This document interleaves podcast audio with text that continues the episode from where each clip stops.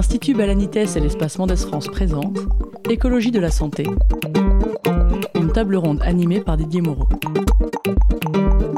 Dans le cadre de l'université d'été Prendre Racine. Enregistré le 6 juillet 2022 à l'École nationale supérieure d'ingénieurs de Poitiers.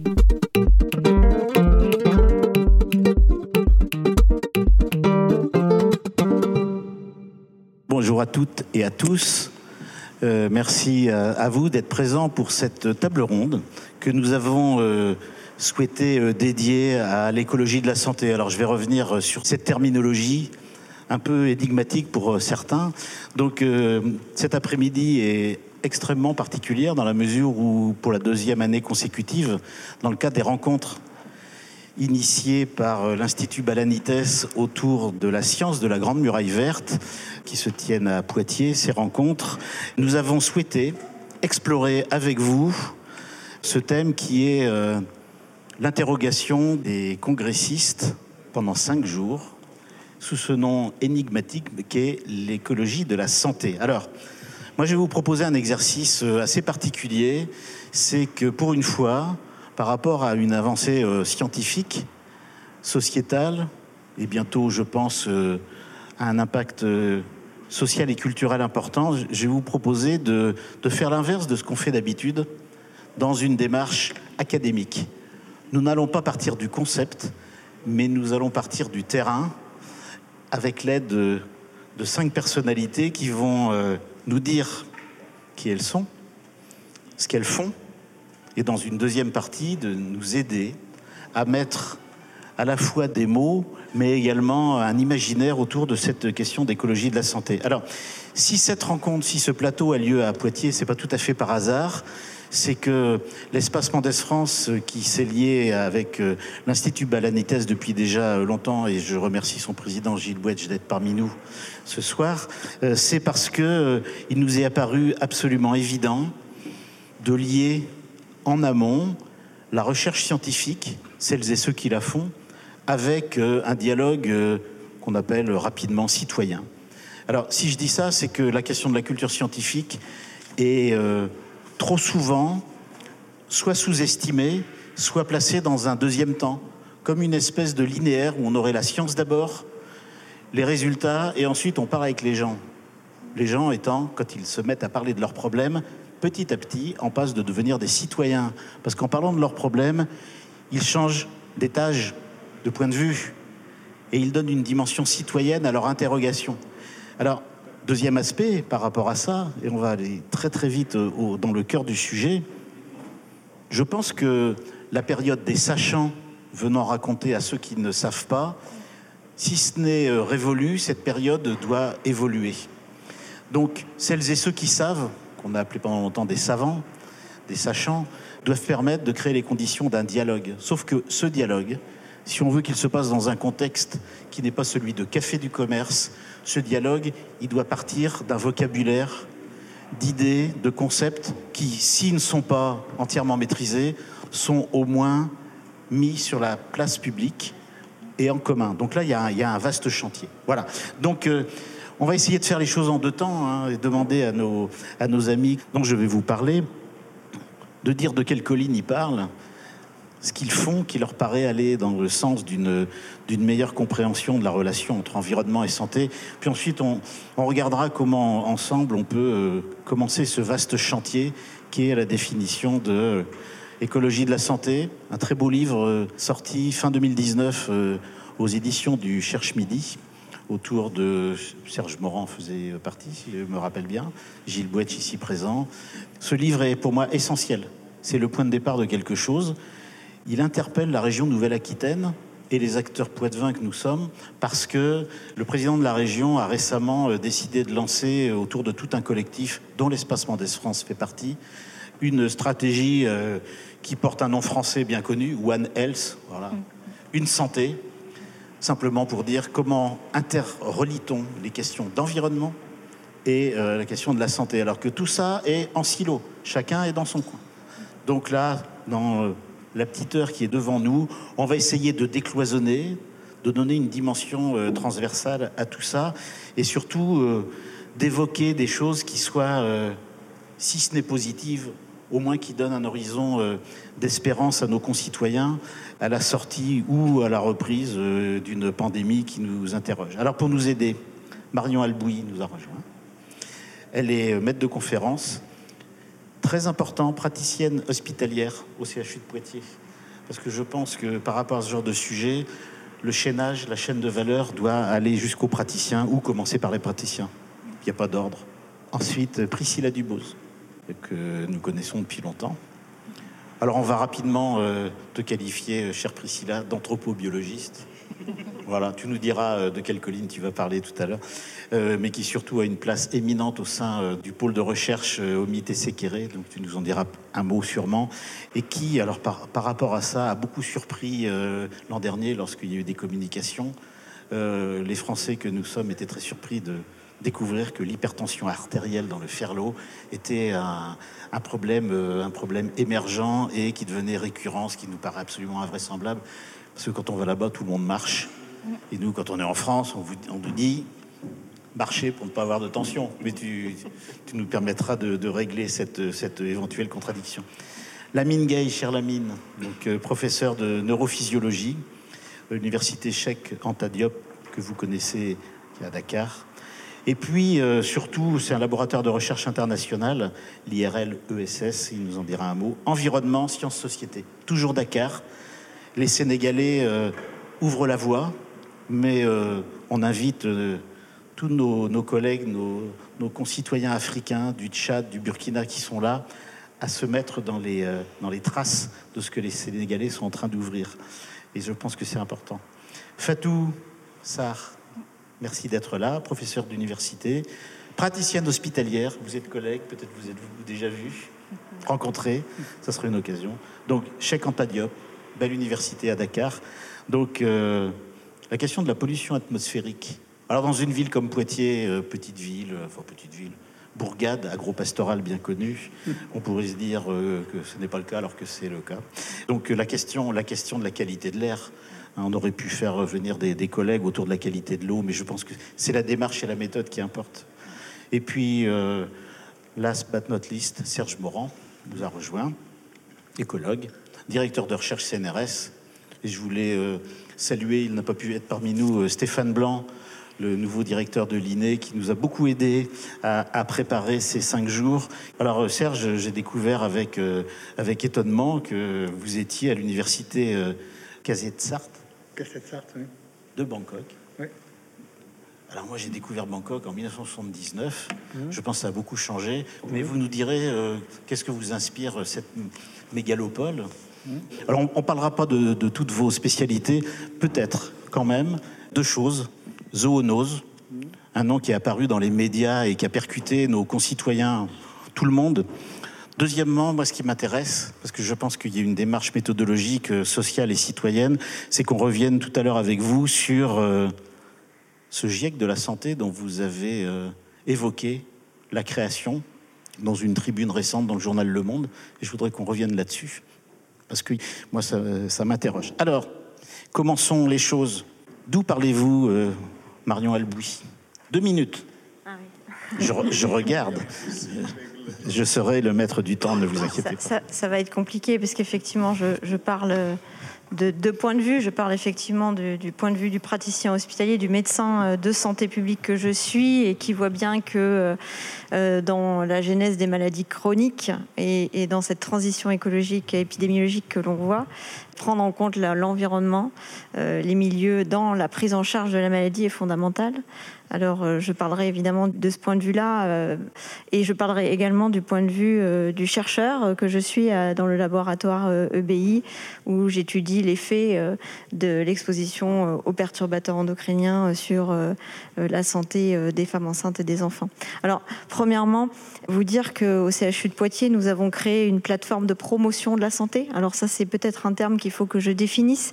la promotion de la santé, c'est agir sur les déterminants de santé c'est-à-dire prendre conscience du fait que notre santé n'est pas uniquement la résultante de notre génétique, notre patrimoine génétique ou de nos comportements de santé, mais également absolument des déterminants sociaux et environnementaux, c'est-à-dire en premier lieu des milieux dans lesquels nous vivons. Et c'est euh, un terme qui est euh, encore euh, difficile à intégrer dans la médecine, puisque en médecine, on a une vision plutôt individuelle, et finalement d'analyser ces déterminants sociaux et environnementaux pour les prendre en charge dans la pratique clinique, ce n'est pas encore d'usage. Donc au CHU, nous avons créé cette plateforme qui s'appelle Vie la santé, VIE plus loin la santé, de manière à intégrer dans les parcours de soins des patients des activités éducatives, alors euh, autour de la maladie bien entendu, pour les patients atteints de maladies chroniques, mais aussi autour de la santé environnementale. Je prends l'exemple d'un patient, par exemple, asthmatique ou d'un patient diabétique. Certes, il va être accompagné sur la gestion de son traitement, mais on va aussi euh, lui faire bénéficier d'activités qui vont lui permettre euh, ben, du coup de modifier son environnement dans son domicile, peut-être aussi d'être un citoyen qui euh, du coup dans ses achats va modifier le mode de consommation et influer peut-être sur l'industrialisation des produits de santé. On a vraiment cette dynamique au CHU de Poitiers qui est de faire de l'éducation pour la santé en intégrant la santé environnementale dans l'ensemble des parcours. Et on a aussi une autre dynamique qui est de conseiller les milieux de vie, par exemple l'école. Nous venons de conventionner avec le rectorat pour euh, développer la culture de la santé environnementale dans les formations euh, d'enseignants et d'infirmières scolaires, et également influer, euh, par exemple, sur les milieux de soins, l'éco-responsabilité des hôpitaux, l'éco-responsabilité des cabinets en médecine libérale. Voilà, tout ça, ça fait partie très concrètement, puisque vous parliez de l'approche bottom-up, d'éléments très concrets sur le terrain qui permettent effectivement d'intégrer pleinement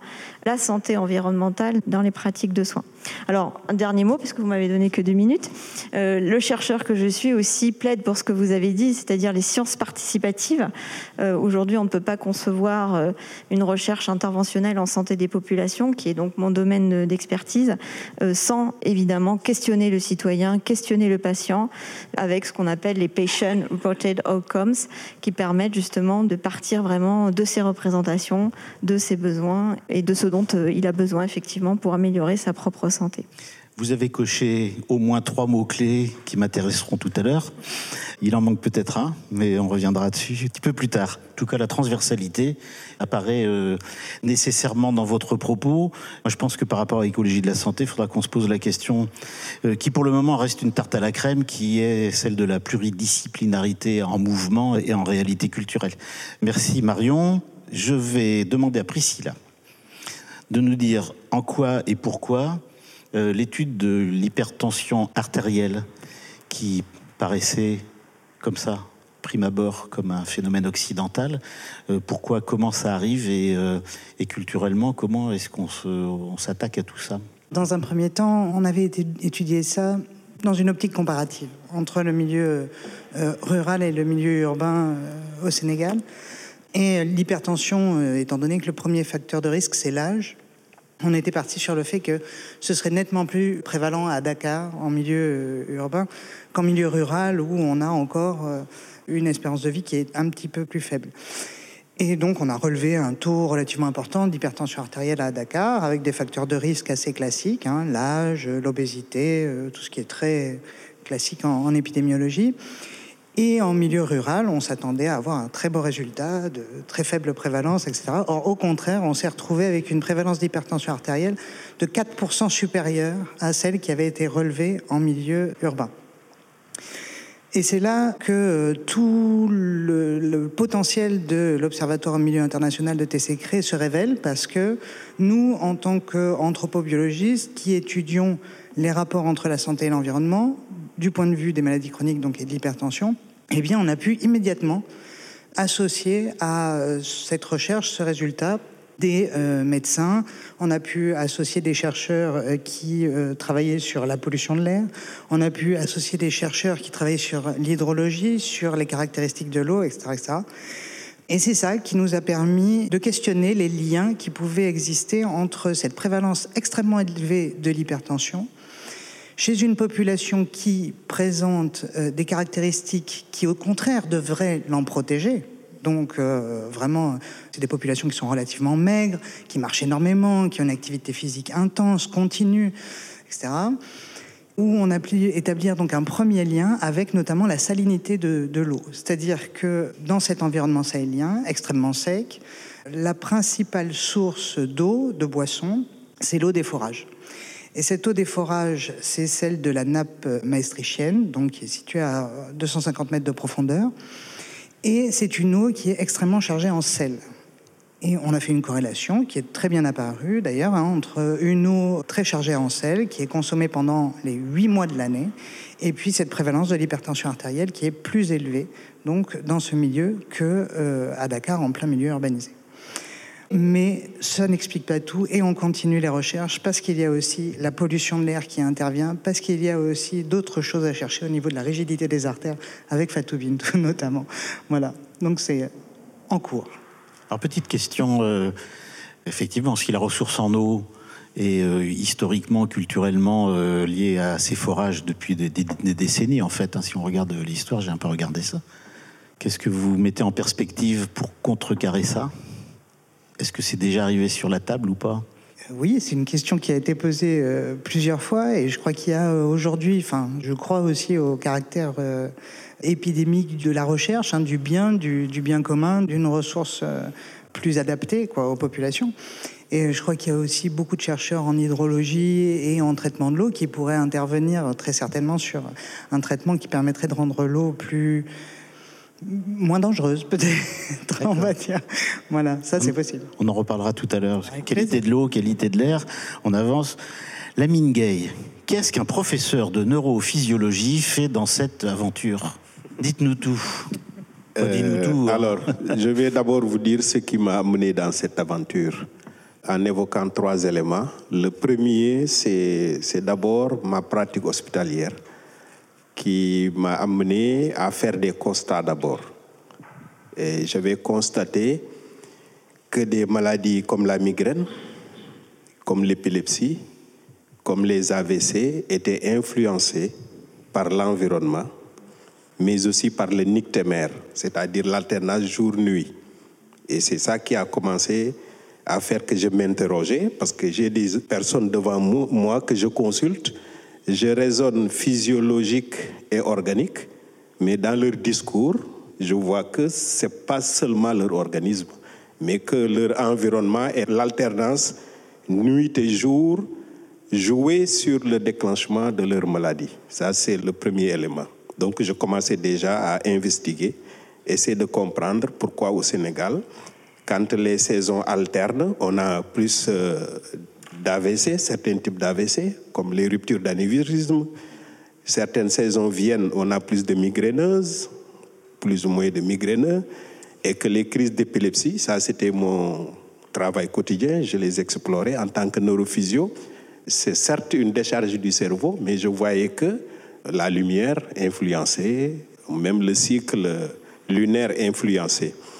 Par la suite, maintenant, ce qui a fait que je m'engage dans la recherche, c'est l'avènement de ce laboratoire dont vous venez de parler, hein, l'UMI Environnement Santé Société ou IRL Environnement Santé Société, qui nous a donné l'opportunité d'étudier maintenant l'influence des maladies chroniques sur le fonctionnement du cerveau. Donc c'est une continuité.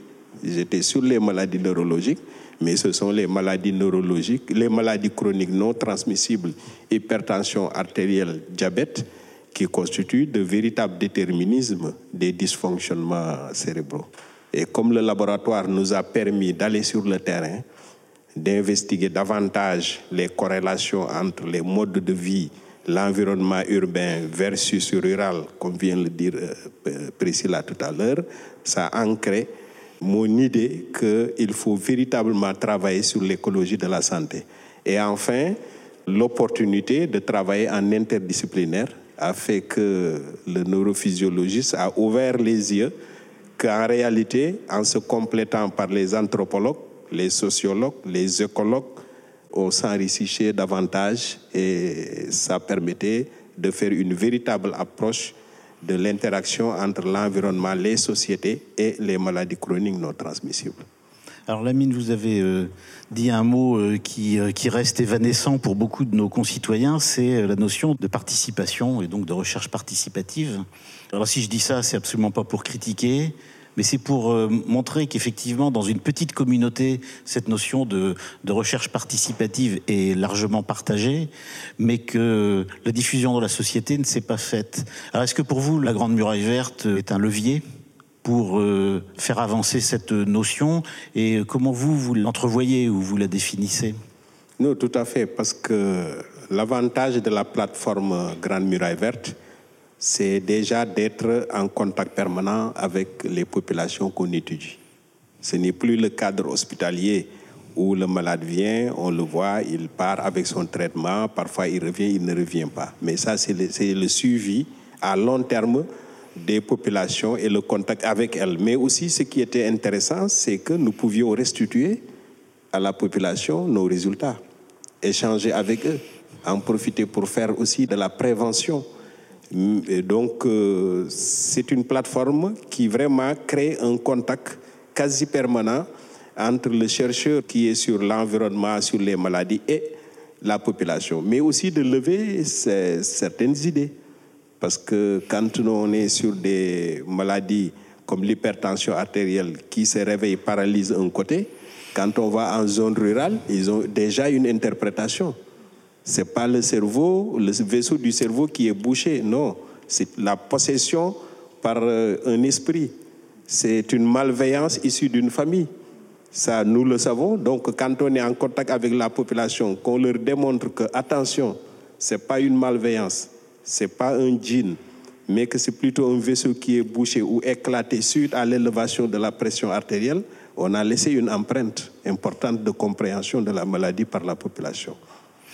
Ah, merci. Vous venez d'avancer sur un autre mot-clé qui m'intéresse, c'est celui de la médiation.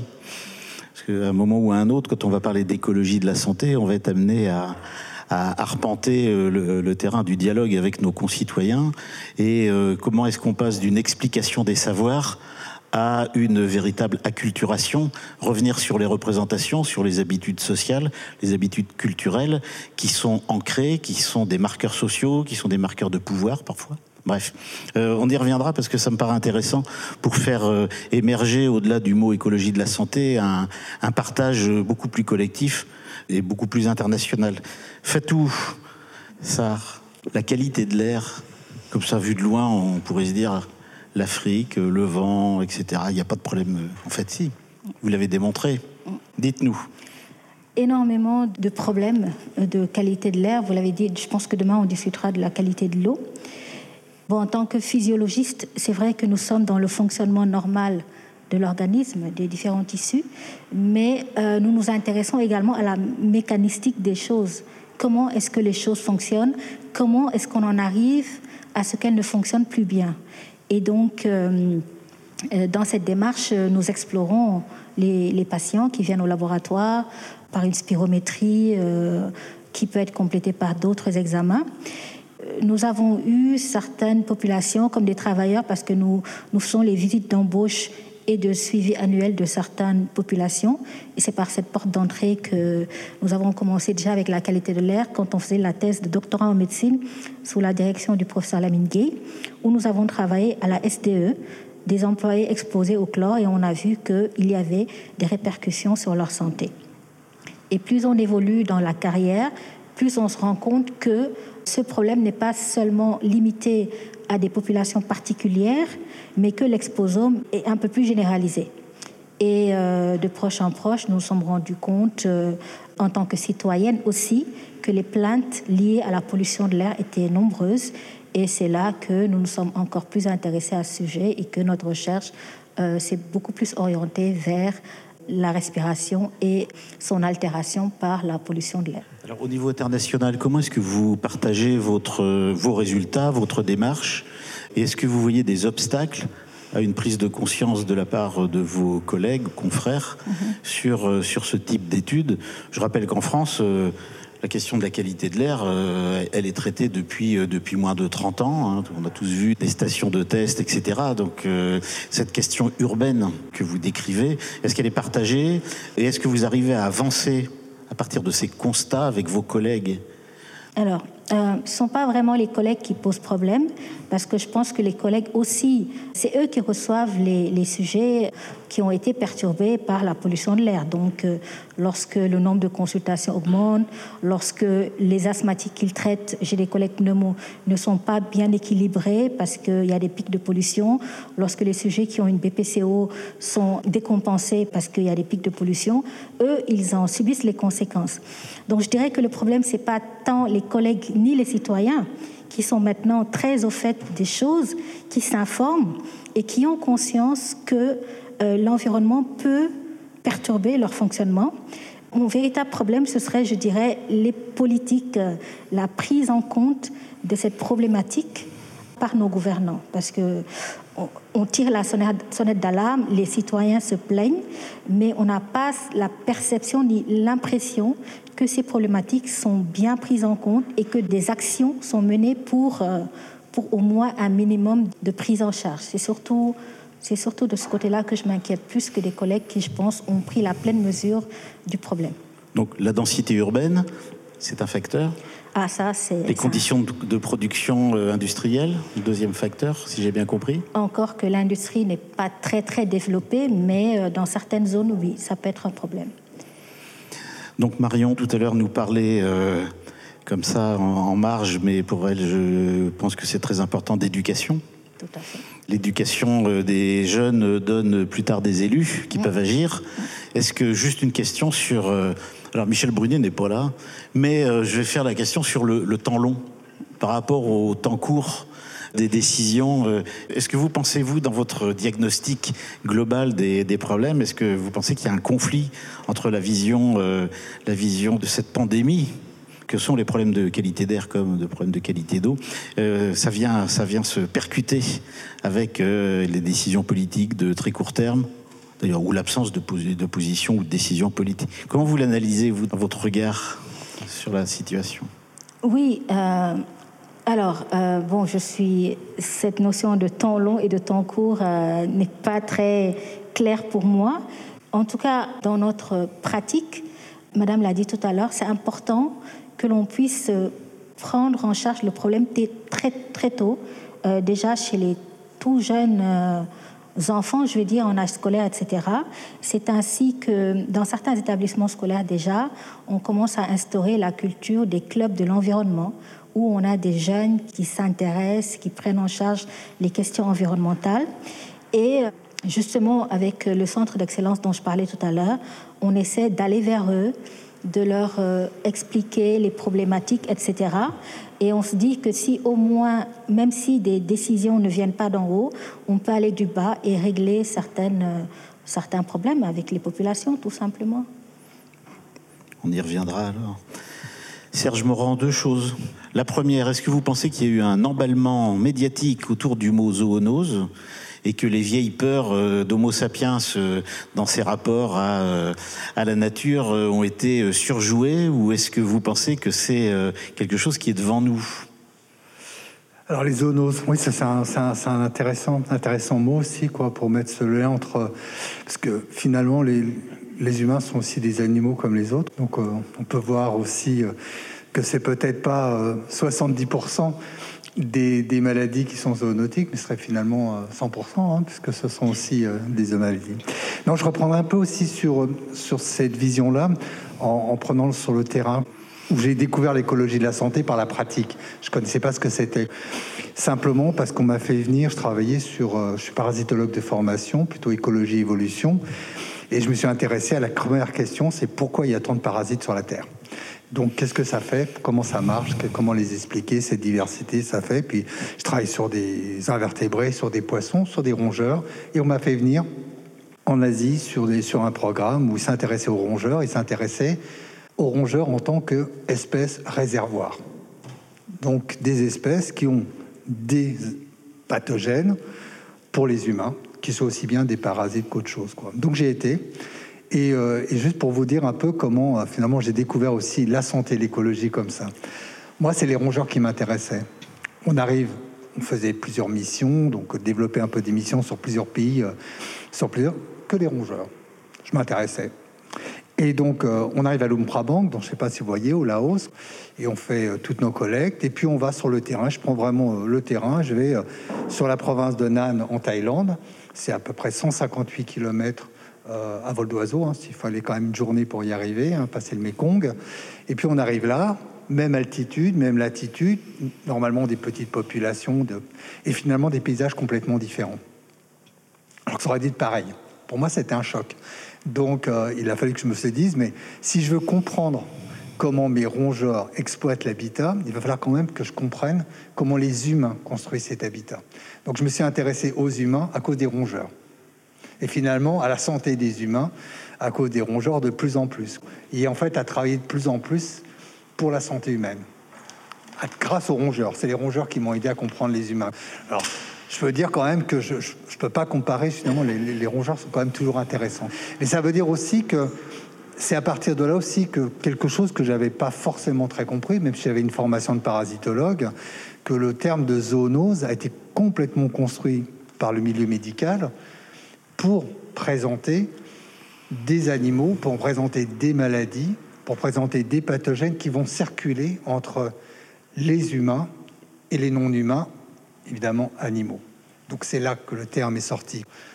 Mais pour des gens qui font de la parasitologie, finalement, euh, tout ça un peu pareil. Ce qui nous intéresse par contre, nous, c'est pourquoi certains parasites ou certains agents sont spécifiques.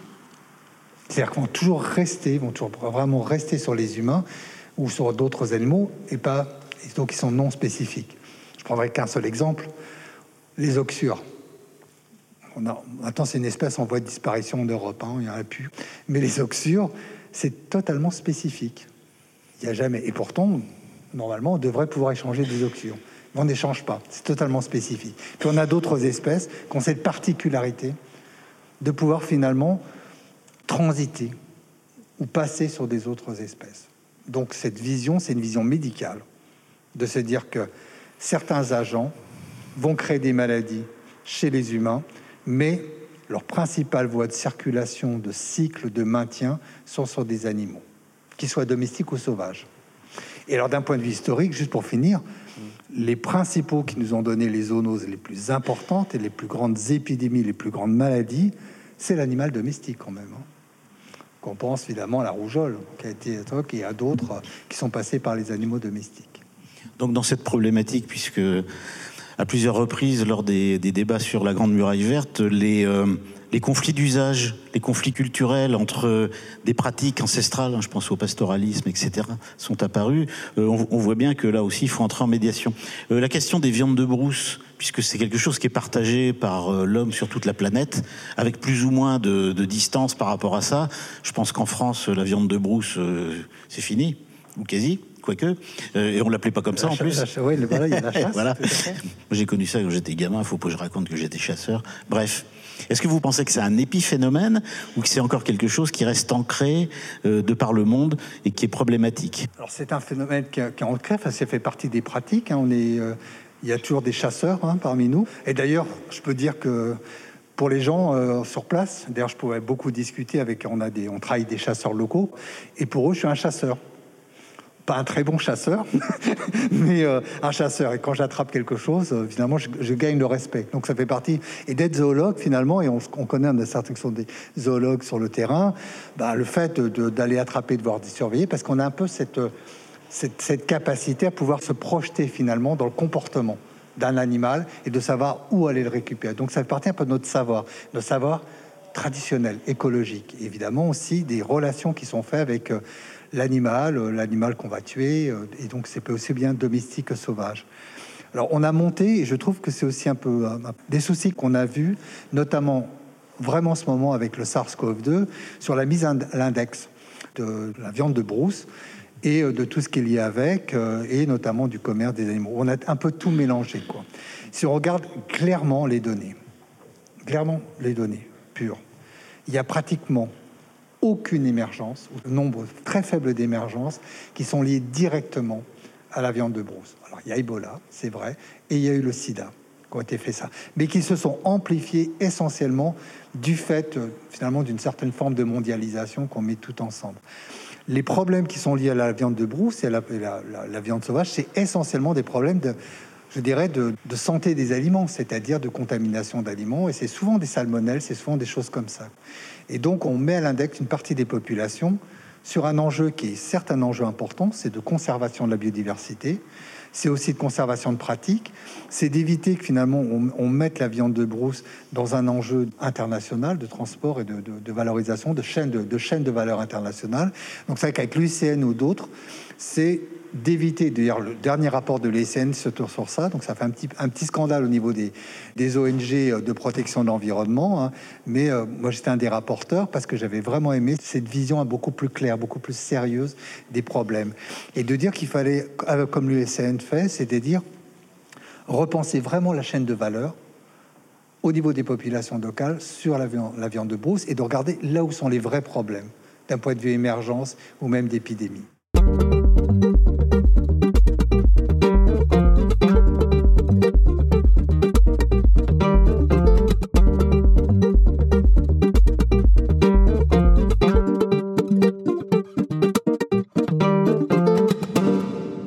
Ce que vous venez de dire euh, tous les cinq, je vois apparaître euh, les acteurs d'une pièce euh, qui va être à jouer très rapidement.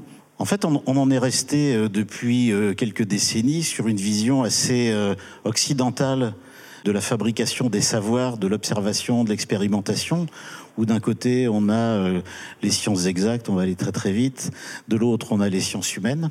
La Grande Muraille Verte prouve que la conjonction des deux, des deux approches est fructueuse, mais il reste encore beaucoup de choses à faire. Font irruption les praticiens du monde hospitalier, les médecins euh, et autres intervenants qui sont sur le terrain. Donc là, on a comme ça une partie du paysage.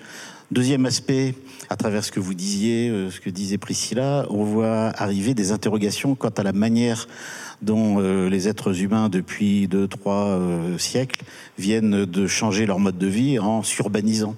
C'est 52%, je crois. Ensuite, arrive euh, la question d'une reconsidération de tout ça, et on va arriver très vite à ma question à vous cinq, c'est l'éducation et la formation. Éducation initiale et formation tout au long de la vie pour euh, réarmer une représentation qu'on se fait du monde, surtout à un moment où ça bascule. Et puis euh, l'arrivée des politiques à travers une interrogation qu'on se fait sur le temps court de la décision politique ou l'absence de décision et le temps long parce que j'imagine euh, qu'entre la pollution de l'air, des décisions prises et euh, des résultats, il se passe, si ce n'est des décennies, au moins des années. Puis dernier point, euh, Serge évoquait rapidement tout ça, viande de brousse, etc., les médias. La, présence des médias dans la manière dont tout se passe. Alors au milieu de tout ça, il y a les gens, il y a des gens, euh, je les appelle les gens, euh, qui euh, ont envie de d'entrer en, relation avec tous ces univers. Et c'est là où on, revient sur la question de l'écologie, de la santé. moi, pour essayer d'être positif, j'essaie toujours de voir quels sont les les endroits où ça coince et les endroits où on peut fabriquer ensemble des leviers.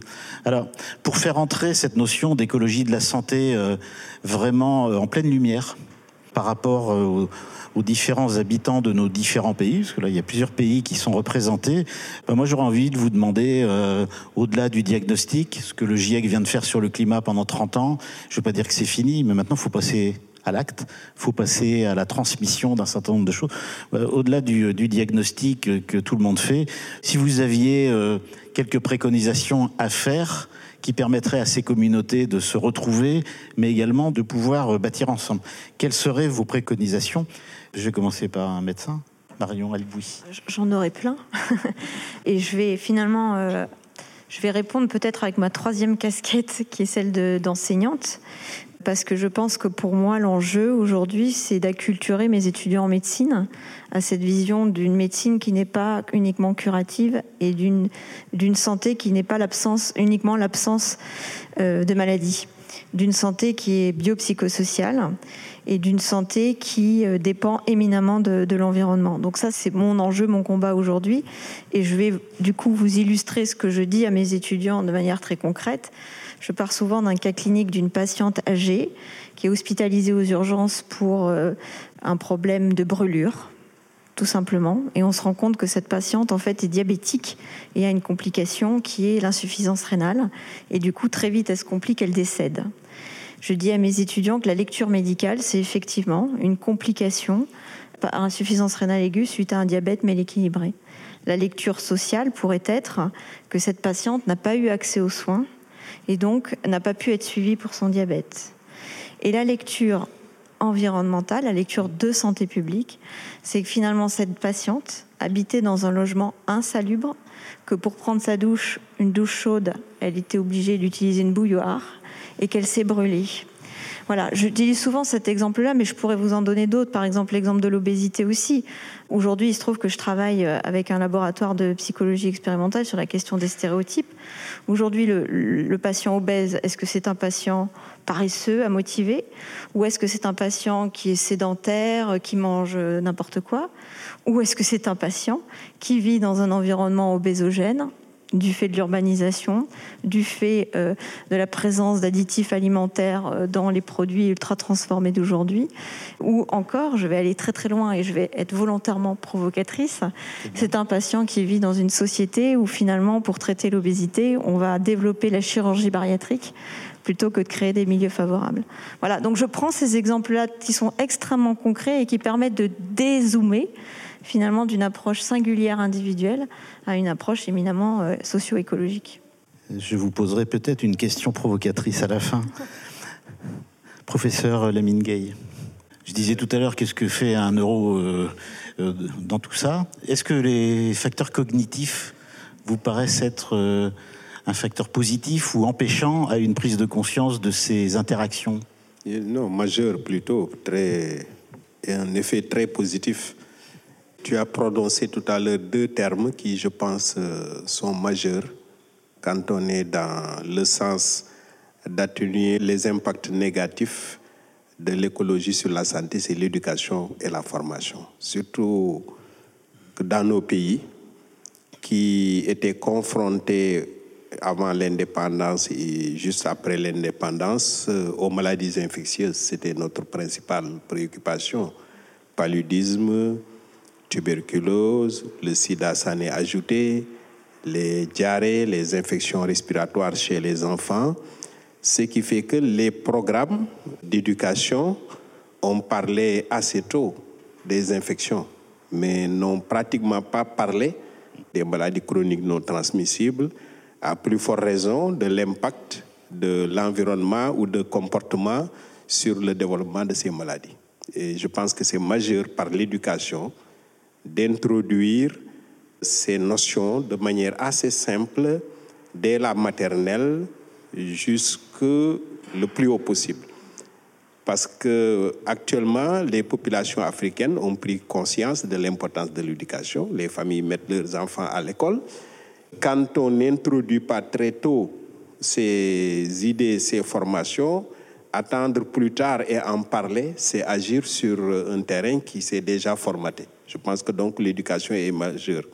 La formation visera plutôt le niveau des formateurs, donc euh, les instituteurs, les professeurs, les universitaires. Et tout à l'heure, je disais que quand on écoute les collègues parler tout à l'heure, hein, Serge avait parlé, quelqu'un d'autre, notre collègue pharmacien qui doit être parti, je disais que l'écologie de la santé a véritablement maintenant sa place dans le curricula des facultés de médecine.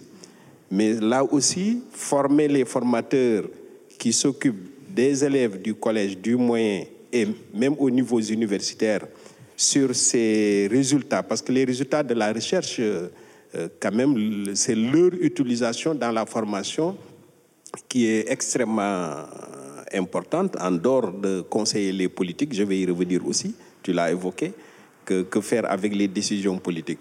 Je crois, je crois que ça, c'est majeur en Afrique. Si on veut y réussir, c'est d'abord l'éducation, la formation. Maintenant, on a, on a un grand problème que j'évoque, qui est qu'en Afrique, je crois que parfois on me dit c'est presque tous les continents, mais c'est plus marqué chez nous, c'est que les sciences ont perdu, oui, ont perdu malheureusement de la place au profit de littéraires et de faux littéraires.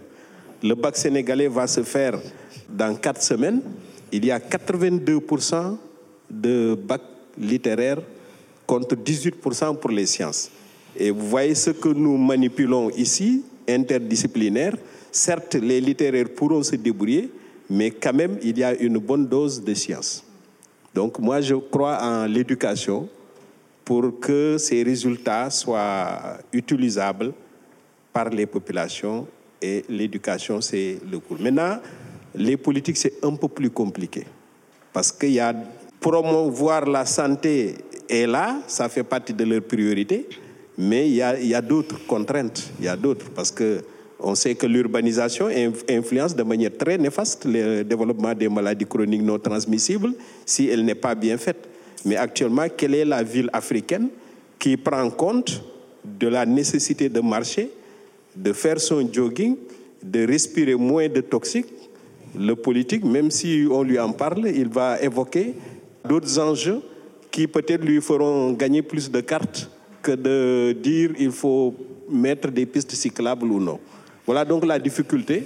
Donc croyons plus à l'éducation, à la formation, mais essayons de gagner du pas sur quand même les conseils politiques. À l'aune de l'expérience de la Grande Muraille Verte, Priscilla, cette notion d'éducation, quand on va dialoguer avec euh, ceux qui sont sur le terrain, pour, pour après euh, diffuser, disséminer davantage, difficile, pas difficile, les obstacles, pas d'obstacles? Pour nous, en tout cas, l'OHMI, c'est pas difficile. Au contraire, il y a une vraie demande. Mais euh, c'est un échange, en fait. Parce que on se dit, si on veut arriver à un moment à pouvoir prendre des décisions, mettre en place des actions, malgré tout, ce qu'il faut commencer par faire, c'est quand même écouter les gens.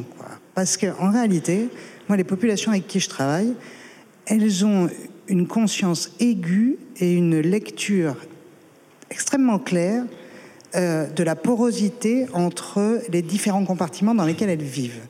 Donc, l'influence de la santé animale sur la santé humaine et sur la santé de l'environnement en général, c'est quelque chose que les, les du Ferlo manipulent quotidiennement. Et ils ont des schèmes d'explication de leur milieu de vie qui sont très clairs si on ajoute par-dessus ça une formation qui est bien sûr nécessaire sur des enfants qui sont euh, attentifs d'ailleurs et euh, des euh, instituteurs locaux qui sont carrément pro-éducation à l'écologie et à la santé. Je pense qu'on peut que aller vers le mieux au niveau local. Et si on y arrive au niveau local, à ce moment-là, pourquoi on n'y arriverait pas au niveau régional et après national? Et après, pourquoi à un moment ça n'arriverait pas à toucher les politiques? C'est possible. Mais malgré tout, écouter les populations, ça me semble être le début de tout.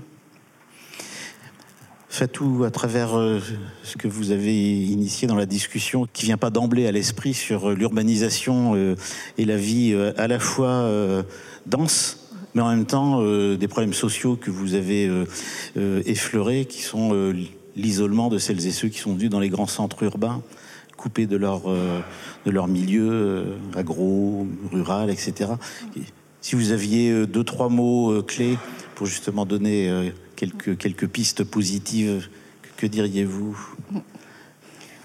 Pour revenir un peu à ce que vous avez dit, éducation, formation, je voudrais dire que en réalité, la population, les, les gens sont très en demande en fait de l'information. Peut-être que nous, on ne s'en rend pas compte, mais quand on a des expériences comme les universités d'été, le terrain, ou pendant la Covid-19, ou nous, quand on a fait notre enquête et qu'on allait chez les gens, ils étaient en attente de l'information parce qu'ils ont une idée des choses, ils ont euh, une interprétation, mais ils attendent qu'on leur apporte l'information juste. Et comme on est censé être les sachants, quand on leur apporte l'information, ils, peuvent la croire, ils peuvent s'en servir pour en faire quelque chose de bien. Donc il faudrait peut-être que nous aussi, on arrive à trouver des moyens euh, d'occuper les endroits où on peut former, où on peut apporter l'information. Parce qu'on a fait l'expérience de certaines euh, crises sanitaires, notamment avec la Covid-19, où toutes sortes d'informations ont circulé euh, de toutes origines et qui souvent ne servaient plus à perturber euh, les personnes qu'à les faire avancer. Donc il faudrait qu'on trouve les moyens de ne pas rester entre nous, échanger entre nous, mais d'aller leur porter l'information et l'information juste. Et ça, ça peut être à tous les niveaux, au niveau scolaire, au niveau euh, communautaire, euh, trouver les moyens de répondre, de partager l'information avec les principaux concernés. Et donc, je pense que c'est une des, pistes que je préconise. On, rejoint le dialogue. Alors, à la fois avec les médias, mais surtout cette chose qui est beaucoup plus, beaucoup plus poreuse que sont les médias sociaux. Mm où chacun est producteur d'informations. Donc euh, éducation, éducation aux médias. Alors j'ai noté les politiques, j'ai noté les médias. Euh, Serge, moi, je voulais revenir sur ce plaidoyer euh, à travers un GIEC de la santé, on l'appellera comme on veut, mais en fait qui est de, qui est de créer les conditions d'une discussion que je qualifierais de planétaire mmh. par rapport à des choses qui sont extrêmement proches du mm. terrain et de la proximité. C'est quoi votre, euh, votre tension par rapport à ça? C'est plutôt, c'est encore une fois une, pratique, quoi, une pratique de découvrir, euh, alors que je suis, comme je disais, je suis pas médecin, mais je suis prof dans une faculté de médecine tropicale à Bangkok, et je suis pas veto, je suis prof aussi associé dans une faculté de médecine vétérinaire. Donc, euh, ce, qui, est intéressant de se retrouver là et, de, finalement de découvrir des définitions au cours du temps, c'est-à-dire définitions par exemple comme la santé globale, hein, qui, est, vraiment une définition OMS, qui prend aussi cette, notion de, bien-être, qui prend aussi cette notion de, de justice, hein, d'équité. Et puis on a, on cette apparition du One Health, comme une One Health qui est au départ très, je dirais, une seule médecine, c'est-à-dire les vétos, les médecins, c'est-à-dire que je caricature à peine, hein, mais c'était un peu ça, c'est-à-dire Dès que quelque chose ne peut pas être réglé directement par les médecins, on pense, je prends l'exemple de la rage, parce qu'il faut vacciner les chiens, bah là il faut vraiment des vétos. Donc voilà, c'était un peu, je caricature un peu, mais c'était quand même un peu ça quoi, qui se met en place. Des choses qui sont mises après avec un One Health qui s'est un peu plus ouvert, mais qui d'un seul coup peut faire peur, parce que j'ai vu à l'Académie de médecine en France où euh, finalement il y avait une réticence à un One Health qui s'ouvre trop, parce que dire bon, on va perdre l'objectif qui est la santé humaine. Et donc, euh, même ça, plus la santé planétaire qui est derrière, qui se met finalement une autre vision, qui est plutôt par les, les limites planétaires, euh, justement les aspects pollution, les aspects océan, acidification, de regarder en quoi ça va mettre la santé. Et il y a une demande, à partir de là, il y a, il y a une production scientifique qui est faite, les organisations internationales travaillent énormément, on a parlé de l'IPBES, sur les aspects biodiversité, qui remet aussi un nouveau rapport qui va être sur ce qu'on appelle le nexus ou les interrelations entre biodiversité, agriculture, eau, énergie et santé. Donc c'est ça qui se met. Partie d'un autre groupe qui est sur les forêts, c'est forêt et santé humaine. On a finalement une demande forte, très forte, d'éclairage et de, de scientifique. Intéressant l'IPBS, mais immédiatement dedans, euh, je dirais tous les savoirs traditionnels, alors qu'ils sont aussi bien les savoirs, je dirais, indigènes que les savoirs communautaires, qui sont un peu, un peu séparés dans la, définition de, de l'IPBS. Et tout cet ensemble d'organisations internationales, ont compris les gouvernements, de plus en plus besoin, je dirais, d'un discours scientifique qui soit un peu plus condensé, qui soit un peu plus explicite, qui serve évidemment à l'action. je pense que c'est ça.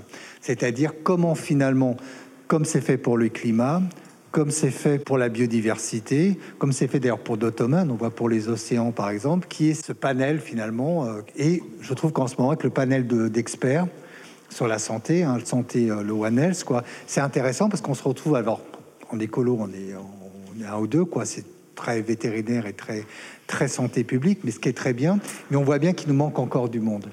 Il nous manque encore du monde pour ne serait-ce que répondre à la demande de l'OMS, de l'Organisation mondiale de la santé animale, de la FAO et du Programme des Nations Unies pour l'environnement. Et c'est pas pas euh, un groupe de 26 personnes qui peuvent le faire, c'est beaucoup plus important que ça. On a on a une communauté euh, très très très importante. Et ça ça, ça veut dire aussi qu'on a deux choses qui sont importantes qu'on voit bien ici quoi, le premier c'est qu'on a besoin aussi de partager des expériences, des retours d'expérience. Et il n'y a pas ces forums-là. Là, on le voit, hein, mais euh, finalement, j'ai découvert des choses, quoi. Et, c'est des choses qui vont être partagées encore plus. Ou avoir ces forums de partage d'expérience et de, montée d'expérience. Et le deuxième, bah, c'est aussi une autre façon de, si on veut avoir un engagement citoyen, bah, il faut avoir comme ici un engagement scientifique. Et c'est là qu'on peut, qu'on peut vraiment y arriver. Merci. Alors, euh, on va se retrouver dans, un, dans, dans des affres absolument incroyables, car le temps court est terminé. Nous venons de passer une heure ensemble, je ne sais pas si vous en êtes rendu compte. Alors moi je retiens de tout ça, et puis euh, ça rejoint une discussion qu'on a eue hier. En termes dialogiques, pour rejoindre ce que dit Edgar Morin, il faut que ce qui est tout en haut soit interfacé avec ce qui est au plus près de nos vies. Et euh, moi, euh, cette idée, Serge Morand, d'un GIEC de la santé, moi, me renvoie à des choses que je pratique encore pour quelques mois à l'espace Mendes France. C'est que si ça, ça intervient, et moi je l'appellerai de mes voeux, et je jouerai avec les réseaux euh, que je peux connaître, nationaux ou internationaux. Faut qu'il y ait des GIEC locaux, tout de suite, d'emblée. Parce que euh, un GIEC qui a mis 37 ans à faire un travail qui est absolument monstrueux, monumental, on en dira ce qu'on en veut, en fait, son vrai problème, c'est que pour percoler dans la société, il lui a manqué des relais. Et euh, le biais de tout ça, c'est que ces relais, ils passent forcément par quelque chose qui est absolument indispensable en démocratie, c'est le vote, mais où, des confrontations sur des causes justes sont déviées. Problème de sémantique problème de mots pour le dire, problème d'idées communes qui finalement euh, n'arrivent pas à se, à se conjointer. Donc euh, moi, si j'avais une proposition à faire, et je peux vous dire que je vais la faire euh, par écrit dans très peu de temps au président de la région Nouvelle-Aquitaine, c'est qu'en même temps que des propositions comme, comme la vôtre, Serge, puissent permettre la création au-delà de One Health dans une région, 5 millions d'habitants, c'est peu. Euh, il faut absolument enclencher, si vous en êtes d'accord, si cette communauté en est d'accord, et de se dire, euh, ben, quand je vais retourner dans mon pays, il y a six pays différents, sept peut-être, il faut initier cette discussion, parce qu'entre le moment où on le dit et le moment où ça se fait, il se passe du temps. Euh, du temps à cause de la politique, à cause des médias qui sont là ou qui sont pas là. Bref, si je retenais quelque chose de ce que vous dites, puis le deuxième aspect, depuis très longtemps, Poitiers et l'espace Mendès France développent un pôle info santé. On est les seuls en France à avoir une alliance avec le CHU. Et dans le mot CHU, il y a CH et il y a U, mais il y a H hospitaliers, ce sont des praticiens qui viennent à la tribune, ce sont des chercheurs. Et euh, moi, j'appelle de mes voeux l'alliance, euh, entre la, science et les pratiques de, terrain. Et moi, je, vous propose qu'une des conclusions euh, de la Grande Muraille Verte sur écologie de la santé, c'est de faire un appel, un manifeste, pour que justement, avant même que le GIEC international, ce qui va venir, soit créé, qu'on envisage des GIEC locaux euh, qui, euh, qui, lit, euh, qui la connaissance scientifique, sa diffusion, mais avec le débat de société. Ben, merci de vos interventions. Merci